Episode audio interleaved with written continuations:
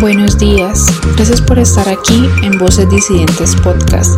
Hoy te traemos un nuevo episodio denominado ¿Es el consumismo una salida para lograr el progreso o es solo un patrón de defensa para encajar en la sociedad? Hace mucho tiempo, el consumo ya no era solo un hecho privado.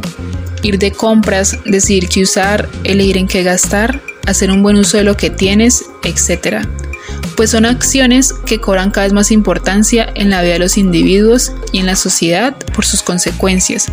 En ambos casos va más allá de las meras implicaciones comerciales, pues como lo menciona Canclini, el consumo es el conjunto de procesos socioculturales en que se realiza la apropiación y los usos de los productos. Por otro lado, una de las implicaciones más visibles y por tanto más discutidas en el campo de la sociología del consumo es la relación entre consumo e identidad. La brevedad conceptual de esa expresión esconde un problema importante, cuyo contenido cambia según se entiende el consumo, la identidad y la relación entre ambas. Pues el ser humano, desde su nacimiento, consume como forma de satisfacción de sus necesidades básicas. Pero a medida que el individuo se desarrolla, a estas necesidades básicas se suman nuevas necesidades de origen social por razones ajenas a su naturaleza y la creación de una identidad. Si bien todas las sociedades a lo largo de la historia han consumido ideas y objetos, solo recientemente este tema ha recibido tanta atención. Es posible que la evolución de las tecnologías, los bienes de consumo y los servicios que representa el capitalismo también haya despertado el interés por saber cómo forman parte y funcionan en la sociedad. El consumo ha pasado a la práctica de comprar, vender y usar a una disciplina indispensable para quienes cada vez exigen más del mundo capitalista. Pero, ¿qué es realmente el consumo? Pues mira, yo opino que el consumo es una forma de expresión de la realidad de cada individuo, basado claramente no solo en las cosas que posee y adquiere, sino también en las ideas de las que se apropia. En este sentido, el consumo de objetos e ideas marca una pauta de comportamiento de cierta manera ante determinados acontecimientos y también marca la propia realidad, es decir, quiénes son y en qué se convierten como personas. Los objetos y prácticas derivados de ellos, como lo son el consumo, no solo organizan el mundo en categorías, sino que también preservan las identidades de los individuos. Entonces, el consumo de ciertas ideas y productos implica ciertos comportamientos que también deben consumirse para pertenecer. Del mismo modo, se puede ver cómo ciertos tipos de comportamiento y consumo diferencian a los grupos sociales. El concepto de estilo de vida entonces se refiere al hecho de que las personas que adquieren ciertos productos tienen reacciones a ciertas cosas imaginarias. Por ejemplo, si desea diseñar un estilo de vida saludable y sofisticado, se tendrán en cuenta los factores que construyen esta idea. Todo lo que se mencionó anteriormente abre paso a un tema muy importante e interesante, la globalización, que por definición este fenómeno afecta a la economía, la cultura y la sociedad de un grupo de países. Los efectos de la globalización se extienden incluso al consumo. Podemos encontrar problemas allí, porque un mundo global no quiere decir un mundo equitativo. Según los críticos, la globalización tiene aspectos positivos, como promover el conocimiento y la tolerancia a las diferentes tradiciones y formas de vida, o promover la universalidad de las personas. Los opositores, por su parte, argumentan que la globalización es un golpe a la diversidad cultural, ya que pretende imponer un mismo modelo cultural a todos los habitantes del planeta, con el fin de controlar el mercado de bienes y servicios a nivel mundial lo que significa enormes beneficios económicos para las grandes potencias. Por otro lado, la globalización tiene aliados en forma de medios que promueven las nuevas tecnologías porque pueden llegar a todas las personas del mundo, influir en las ideas políticas, los hábitos y las preferencias de los consumidores para su uso. Principalmente debemos tener en cuenta que el consumo capitalista es aquel que se forma a partir del proceso de productos que en muchas ocasiones tiene como involucrados la mano humana y para así lograr tener un sistema económico que genere el desarrollo de la sociedad pero esto es solo para que comprendamos cómo se ejerce y se mueven los modos de consumo en cuanto a la construcción de las identidades. Pues como bien lo explica Magister, las personas en la actualidad buscan llenar vacíos y se dejan influenciar por los medios para así consumir un yo. Y tú te preguntarás, ¿nosotros consumimos para construir un yo propio? Pues déjame explicarte un poco basándome en el libro de Canclini, en el cual él afirma que es cierto que la mayor parte de la producción y del consumo actual son organizados en escenarios que no controlamos y a menudo ni siquiera entendemos, pero la globalización también abre nuevas interconexiones entre las culturas y circuitos que potencian las iniciativas sociales. Es decir, el sistema actual de la globalización se ha encargado que el método de consumo se vuelva incontrolable entre las personas y las culturas pues en la modernidad los países y sus debidos gobiernos han implementado los medios digitales como televisión, cine y redes sociales para provocar que la imaginación de millones de personas estén expuestas al consumo de ideas actuales y que con ello generen sentimiento y apego simbólico a los productos en venta. Ahora bien, debemos tener en cuenta la relación que existe entre la globalización y el consumo. Para esto, primero tenemos que tratar los dos puntos de vista desde los cuales se puede observar. Hablar de globalización es una paradoja en la actualidad, aunque en realidad siempre ha sido así. Esto quiere decir que se presentan puntos de vista contrarios acerca del mismo tema, ya que por un lado se dice que la globalización incita al consumo, a la competencia internacional y por ende desequilibra la producción interna del país, ya que hace mínima la capacidad de acción de las personas pero por otra parte, aceptan que esta es necesaria para la expansión de los mercados y el desarrollo de un territorio. Se podría inferir que la globalización es un arma de doble filo, ya que tiene muchas variables de las cuales se puede determinar su funcionalidad. Este análisis busca que se tomen en cuenta ambos aspectos. Por ejemplo, la globalización ha impulsado cosas como el modo de consumo capitalista, ya que este se basa en producir lo que va a ser consumido. Pues al globalizarse, expanden los mercados y llevan nuevas culturas a otros países. Esto ayuda a abrir la mente de las personas hacia nuevos horizontes e incita al consumo, la cual es una de las características que nos diferencia de nuestros antepasados. Lo actualmente llamado consumismo y cómo éste controla nuestra manera de vivir, esto influye de muchas maneras en la creación de identidad de las personas, además de crear las características que conforman la representación de una cultura y cómo ésta se da a conocer al mundo ya que todos los productos que internacionalizan empiezan a influenciar y a ser parte de la personalidad de la gente, respecto a sus gustos, sus acciones, entre otras. Así como la globalización en países industrializados es simplemente un avance y mejora, ya que crea mayor participación en el mercado, exportaciones e importaciones y en algunos casos mejores precios.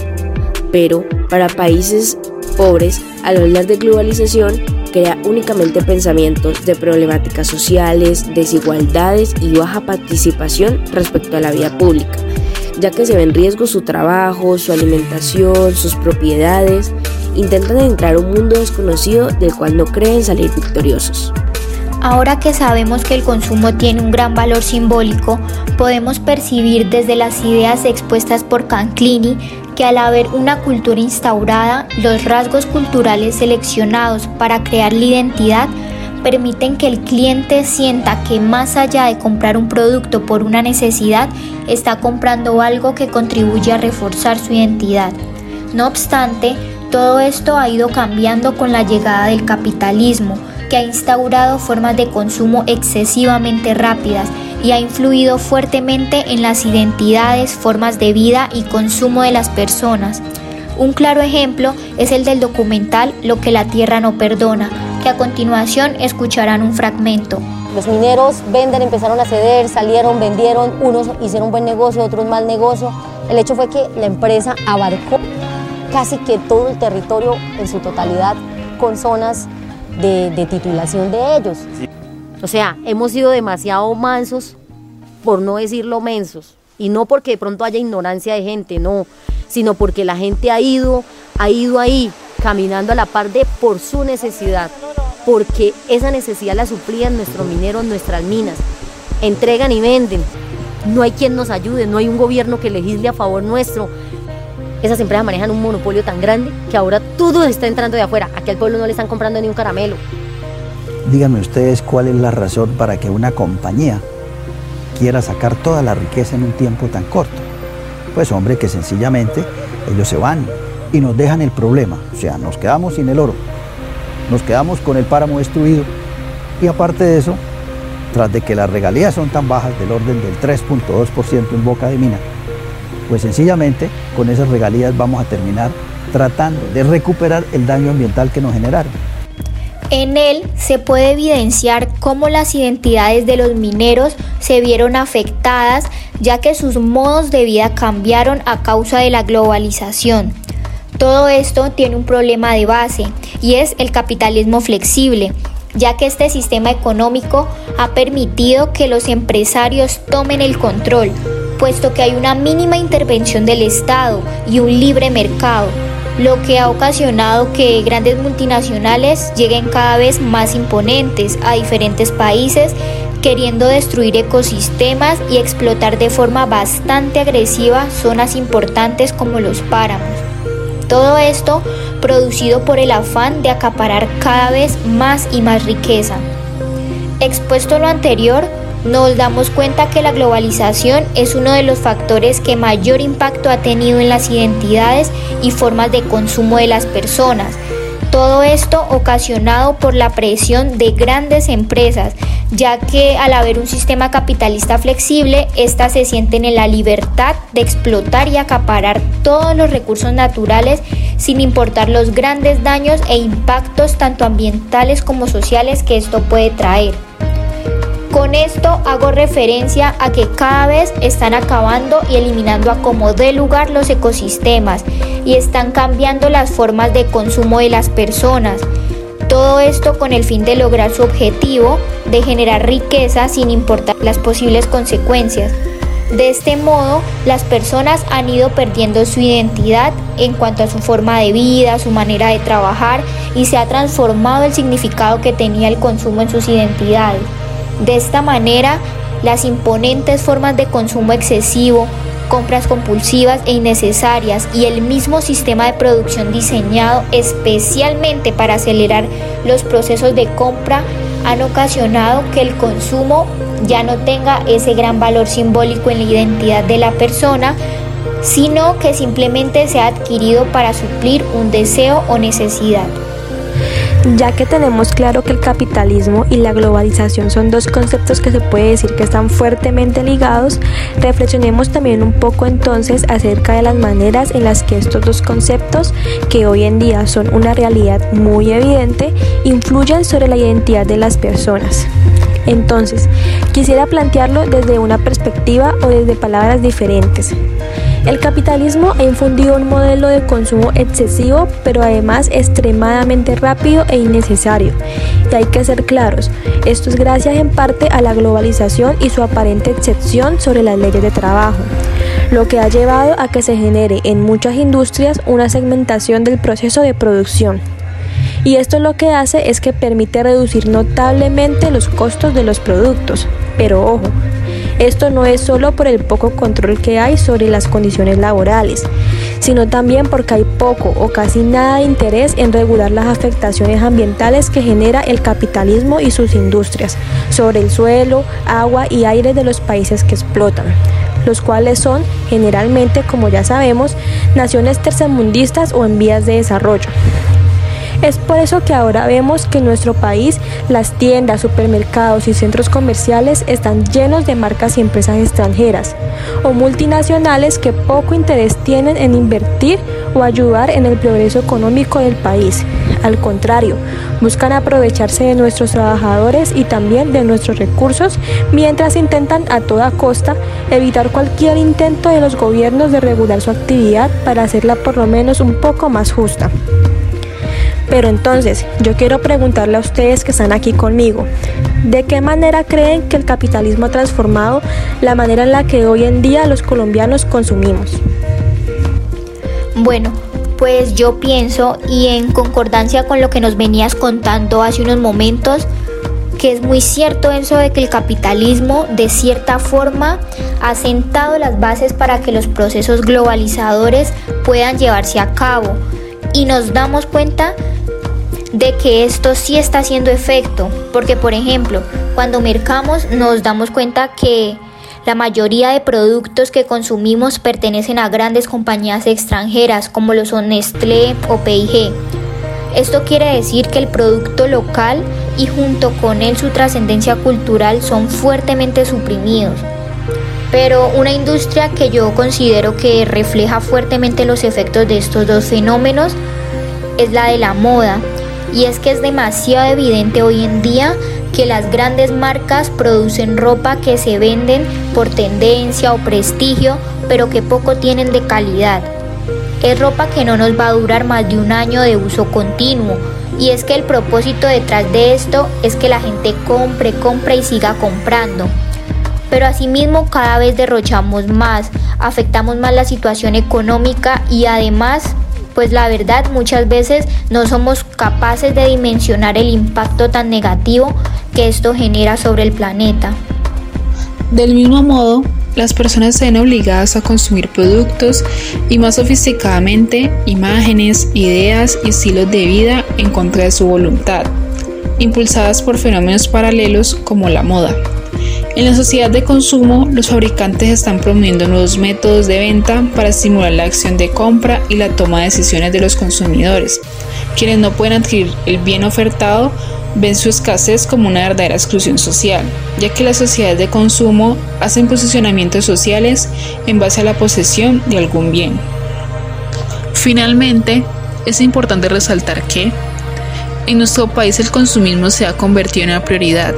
Aunque en democracia tenemos muchas insuficiencias y carencias sociales, pareciera que lo más importante es tener y no ser la riqueza se concentra en manos de unas pocas familias, mientras que la pobreza, la exclusión social y la discriminación van en aumento junto con la injusticia, la corrupción, la impunidad y la inseguridad. La estandarización provoca concentración de la riqueza y el poder político en todo el mundo, promoviendo la idea de que todos compartimos una misma cultura y alentándonos a consumir los mismos productos, bienes y servicios. En palabras simples, la globalización está logrando que todas las personas piensen y actúen igual, es decir, un mundo sin identidad, porque se supone que la identidad es única y repetible, pero realmente solo estamos rodeados de una cultura estandarizada y no pluricultural. Círculo vicioso que no se sabe cuándo se va a romper, pues es lo que provoca el consumo capitalista.